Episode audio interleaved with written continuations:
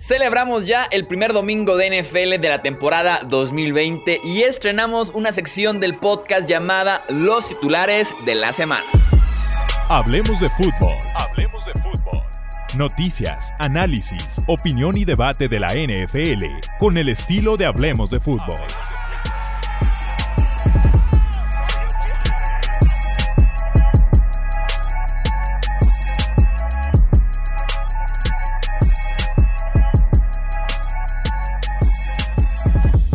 ¿Qué tal amigos? Bienvenidos a un episodio más del podcast de Hablemos de Fútbol. Yo soy Jesús Sánchez y vaya que estoy emocionado porque tenemos fútbol que comentar en el podcast. Como les decía, este episodio va a ser semanal y se llama Los titulares de la semana 1 en el que vengo a decir impresiones rápidas de la jornada. Hace horas que se acabó la, la, semana, entonces son impresiones rápidas, son cosas que me llamaron la atención y de todos modos, cuando se publique este podcast, un día después, estarán disponibles análisis de los 16 partidos de la semana, en este caso uno menos el jueves que ya analizamos, de los 15 partidos de la semana va a estar disponible siempre su análisis. Ese es calendario ya definido. Primero titulares de la semana y después viene Alex, viene Tony para poder hacer el análisis de los otros 15 partidos a detalle de lo que fue ya la semana 1 de la temporada 2020 y ya después más adelante van a venir los picks con el repaso del Thursday Night Football y tenemos otro episodio por ahí todavía pendiente que ya lo van a conocer.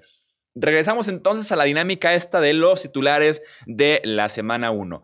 Primer titular, todavía no box todavía no box. ¿A qué me refiero con esto? Es que los Buccaneers todavía no están listos para competir con lo mejor de la NFC y se notó en la semana 1.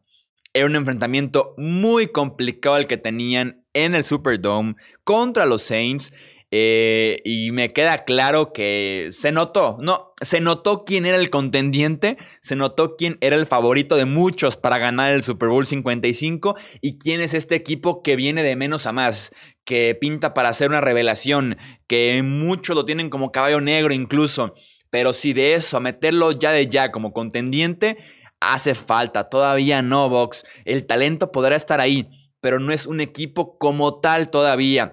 Hay falta de comunicación entre Brady y sus wide receivers, Chris Godwin y Mike Evans por momentos perdidos, se veía una desconexión eh, notable en ese aspecto. Demasiados castigos a la defensiva, sobre todo al principio con los offsides, eh, las interferencias también eh, de pase. Hay un error gravísimo recibiendo un kickoff que le regaló a los Saints una posesión de zona roja automática. Eh, es, una, es, una, es un kickoff en el que los Saints aprovechan un castigo de 15 yardas y lo aplican en la patada. Entonces están despejando desde la yarda 50 y la estrategia correcta es hacer justamente lo que hicieron los Saints en esa jugada. Un kickoff desde la 50 te permite patear muy alto y de todos modos meterla a la yarda 10, yarda 15. Y como la patada va muy alta, prácticamente tu equipo de cobertura va a llegar 2, 3 segundos después, nada más. Entonces se podría decir que no es una patada corta, pero es como una patada con trampa, en la que va muy alta, la metes justo entre el regresador y la primera línea de protección es una muy buena patada también, por cierto, muy bien ejecutada. Entonces como que mete cierta confusión, mete cierto estrés en el equipo de cobertura de los Buccaneers, mientras que tu respectivo equipo ya va llegando a recuperar el, el despeje, el kickoff, porque en cuanto cruza 10 yardas, recordemos que es una bola libre. Está muy bien aplicado ese concepto por parte de los Saints. Una falta de comunicación horrorosa de los Bucks que le regala a Nueva Orleans una posición en zona roja automática. También hay un field goal bloqueado, lo cual no se puede eh, permitir. La línea ofensiva sufrió horrores. No hubo como tal juego terrestre, promedió menos de 4 yardas por acarreo eh, Jones. Leonard Fournette promedió una yarda por acarreo. 24 puntos sin respuesta se comieron. Después de haber empezado 7-0, se pusieron 7-24 en cuestión de dos cuartos. Entonces, les falta. Y no pasa nada. No pasa nada. La pretemporada y un training camp un poco más completo le hubiera caído muy bien a Tampa Bay. Ya los veremos en octubre, en noviembre, cómo es que se ajustan, pero para meterlos ahorita ya en contendientes serios de la NFC, todavía no, Box. Siguiente titular. ¿A qué precio, Cam? ¿A qué precio, Cam? Los Patriots cambiaron por completo su ofensiva. Pasamos de la ofensiva de dos, tres pasos de Tom Brady y soltar rápidamente el balón de 40 pases por partido si era necesario, a una ofensiva sumamente diferente, una ofensiva que ni yo me hubiera imaginado ver en New England en el futuro cercano, menos en el presente. Una ofensiva con read option, que es esta jugada en la que el coreback tiene la decisión si le entrega el balón al corredor o, o se lo queda a él y corren. Una jugada de RPO, read pass option, que es también hace la optativa como se la va a dar al corredor y si le parece bien dársela, se la deja. Si hay opciones para pasar el ovoide, le retira el ovoide de último segundo y ¡pum! La lanzó una ruta casi siempre rápido adentro, rápido afuera. Y también mucho coreback power run.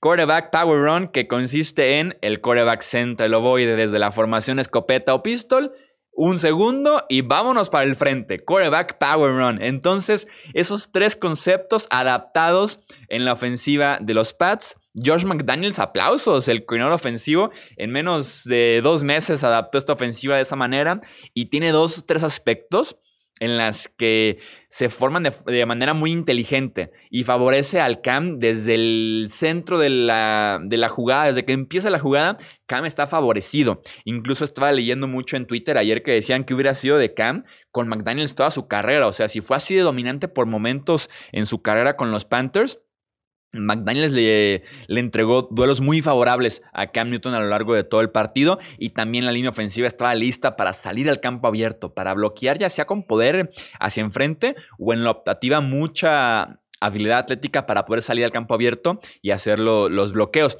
Aquí el problema, y regresamos un poquito al a qué precio Cam, la habilidad corredora de Cam Newton es lo que lo hace un coreback especial. Es lo que lo hace un coreback diferente, un coreback que ganó un MVP, un coreback que, llegó a un Super Bowl. Entonces entiendo esa parte. Eh, es lo que lo hace diferente, esta habilidad para correr. El detalle aquí es que también esa misma habilidad para correr el ovoide es la que lo tiene con historial de lesiones en tobillo, espalda, hombro, pie y podemos encontrar por ahí un par de detalles más. Entonces, ¿A qué precio los Pats van a establecer este tipo de ofensiva? El juego aéreo se ve que requiere todavía de trabajo, tanto de química con los wide receivers. Sin duda alguna, los wide receivers tienen muy poca separación porque estamos hablando de tal vez el peor grupo de la NFL con Julian Edelman, el wide receiver de segundo año de primera ronda en Kill Harry y a partir de ahí confiar en Jacoby Meyers, en Damier Bayer. Entonces, no es un buen grupo de wide receivers y se ve que no hay mucha separación, no hay mucha explosividad para que Cam se sienta tal vez más cómodo lanzando el ovoide. En mecánica, fuerza y precisión, lo hizo muy bien Cam. Creo que más bien mm, le echaría un poquito más la culpa a los que están recibiendo que al que está pasando el ovoide. Entonces, de momento le funcionó. No dudo que poco a poco vayan adaptando más el juego aéreo para que corra menos y pase más. Insisto, porque el precio puede ser muy caro de este potencial tan alto de tener un coreback corredor. Y tampoco dejo ahí el apunte. No descarto eh, que los Pats adquieran pronto a un wide receiver en algún cambio. No salió nada bien el de Mohamed Sanu, sin duda alguna, que fue el cambio de la temporada pasada, pero eh, les caería muy bien otro wide receiver en ese, en ese grupo. Siguiente titular. Rogers vengativo. Aaron Rodgers vengativo.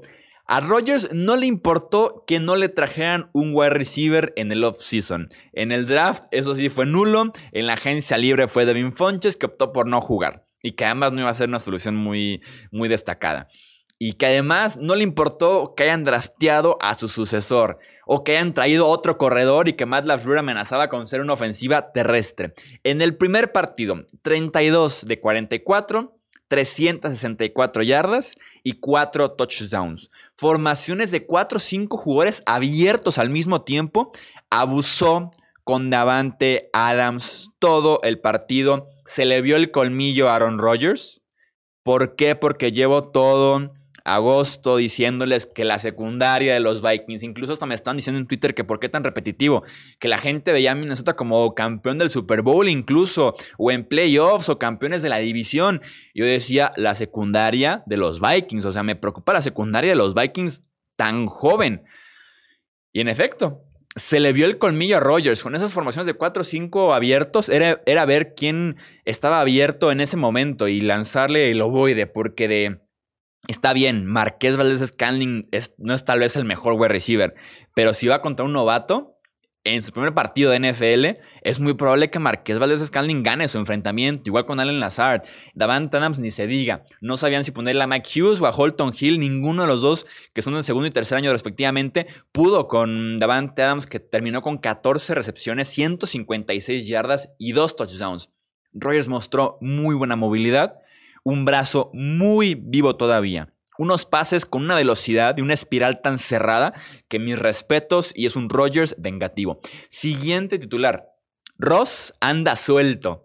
Aquí en este mismo podcast llevamos meses pidiendo que Russell Wilson sea el centro de la ofensiva de Seattle y hasta lo pedí en la previa. En la previa del Seahawks en contra de Falcons dije, por favor dejen que Wilson pase el ovoide porque es el escenario perfecto en contra de esta secundaria de los Atlanta Falcons y así fue. 35 pases de Wilson y solamente 7 acarreos de Carlos Hyde, más 6 acarreos de Chris Carson. Y ponemos 38 puntos en el marcador.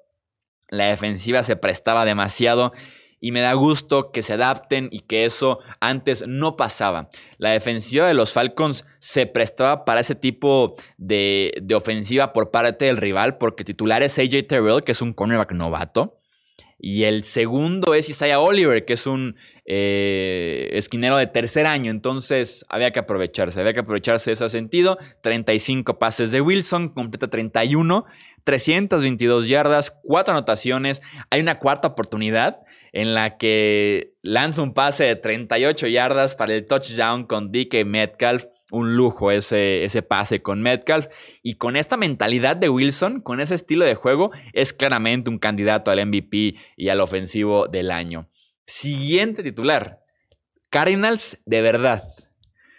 En medio de la pregunta de que si los Cards, si este será su año, si les alcanza para playoffs, si por ahí eh, pelean la división, si, si, si realmente son de verdad tanto movimiento en el off-season, se cargan en la primera semana al campeón de la división y al campeón de la conferencia. Kyler Murray, mis respetos, estuvo muy bien Kyler Murray. Finalmente pudo eh, alinearse con cuatro receptores abiertos, un solo corredor a un costado, que es como la formación ideal para el sistema de Cliff Kingsbury. Trabajando en un sistema que le queda muy bien, que se ve eh, muy cómodo, y corrió como una bestia. Entiendo que está ahí para pasar el ovoide, lo hizo de todos modos muy bien, pero corriendo fue una bestia. Sobre todo en dos momentos. Convirtió una tercera y 17 muy lindo, esquivando varios tacleos. Y anotó desde la yarda 22, con una carrera de 22 yardas. Le mandan un blitz de 6 hombres. Esquiva muy bien la presión, se sale de la bolsa a tiempo y ya en campo abierto es muy complicado de taclear y se quita todavía otros tres defensivos en camino al touchdown. Nuke está loco, de Andre Hopkins tuvo de los mejores debuts en esta semana 1 14 recepciones, 151 yardas y casi un touchdown. Se quedó en la media yarda eh, en una serie ofensiva que después ya Kenan Drake se encargó de hacer la anotación. Hasta la defensiva jugó bien. La defensiva se fajó muy bien en contra de San Francisco. Hace falta todavía con los linebackers. Isaiah Simmons se veía un poco perdido en cobertura. Este linebacker estrella novato se veía un poco perdido y les costó mucho cubrir a Raheem Mostert, pero en general se vio muy bien la defensiva y al final aguantaron. Si bien Jimmy G falló varios pases en la serie ofensiva final, la defensiva se fajó y aguantó. Y para cerrar, tenemos el último titular de esta semana 1. Los Cowboys otra vez. Los Cowboys otra vez. ¿Y por qué otra vez? Porque otra vez son perjudicados por la lateral. Jason Garrett se fue, pero Mike McCarthy no tuvo su mejor debut como head coach de estos Dallas Cowboys. Eh, demasiados castigos en la defensiva en la primera mitad, demasiados offsides. Ederson Griffin, Aldon Smith, quien se apuntara, podía tener un offside en la primera mitad, que eso es simplemente mal coacheo, mal coacheo por parte del staff. Eh, en el tercer cuarto, McCarthy se equivoca gravemente. Hay que mandar el empate. Eh, vas perdiendo 20-17. Final del tercer cuarto. Tu defensiva ya se estabilizó. Si bien le están pasando por encima en las trincheras, tu defensiva ya está un poco estable. Ya se está sentando mejor con las series ofensivas del rival. y estás en cuarta y corto, cuarta y cuatro creo que era, y decide jugársela desde la yarda 15 del rival. En mi opinión, tienes que mandar el empate. Es un cuarto y cuatro, no es como que tú digas es un cuarto y pulgadas o un cuarto y quince. No, es un punto medio, un cuarto y cuatro, es convertible. Pero CD Lamb, el novato, corre una ruta muy corta. Entonces, en cuanto a la recepción, es tacleado y se queda a dos yardas de la primera oportunidad. Entonces, es una ruta muy corta la que corre CD Lamb. Y apenas iba a ser primera y gol después de la recepción. Es una serie que bien pudo haber acabado de todos modos al final en gol de campo. Entonces, es un riesgo que puede que al final siga siendo lo mismo, un gol de campo. 20-17, al final de cuentas pierden por ese mismo marcador. Mike McCarthy toma los puntos. Es el tercer cuarto. O sea, si estuvieras ya en el cuarto cuarto, eh, o tal vez al final de la segunda parte en la que quieres los puntos porque vas ganando por 13 eh, y te quieres alejar por dos posesiones, por tres posiciones, perdón. Entonces, depende del escenario. Pero 20-17, cuarto y cuatro, toma los puntos. Ponte 20-20 y que, y que gane el que haga más puntos en el último cuarto porque estaba jugando mejor Dallas poco a poquito. Eh, en el campo, Sean McVay se lo comió hizo lo que quiso en las trincheras Sean McVay, tanto en la ofensiva como en la defensiva. Dallas fue dominado, pero no se vio reflejado en el mercado. De hecho, si Los Ángeles perdió el partido de, de anoche, de este domingo por la noche, hubiera sido hasta injusto, porque fue el mejor equipo sin duda alguna. Y con los Cowboys también un aspecto extra que no tiene nada que ver con McCarthy, las lesiones están preocupantes. Blake Jarwin, a la cerrada que pinta para tener un muy buen año, fuera todo el año por un desgarre del ligamento el cruzado de la rodilla. Eh, eh, Sean Lee no jugó, por ejemplo. Lyle Collins no jugó, también se extrañó bastante. Leighton Banderesh se fracturó la clavícula, fuera, me imagino que uno o dos meses por lo menos, por la posición que juega, que es linebacker. Entonces, las lesiones preocupan un poquito, pero sí. Los Cowboys, otra vez. ¿Otra vez qué? Otra vez perjudicados por decisiones de su head coach. No cambió ese aspecto, por lo menos en la semana 1 de la temporada 2020 de la NFL. Los leo ahora ustedes en Twitter, Facebook e Instagram con sus respectivos titulares de la semana 1. ¿Qué agregarían a este mini repaso? Comentarios generales que tengo en la mente y que quiero venir a platicar con ustedes. Pero insisto, eh, horas después de que se publique este episodio, viene análisis de los 16, bueno, 15 partidos de la jornada a detalle con, con Alex, con Tony, para que estén al pendiente también de que hablemos de todos los equipos como siempre lo hacemos aquí en Hablemos de Fútbol. Yo soy Jesús Sánchez y eso es todo por este episodio. Gracias por escuchar el podcast de Hablemos de Fútbol. Para más, no olvides seguirnos en redes sociales y visitar hablemosdefutbol.com.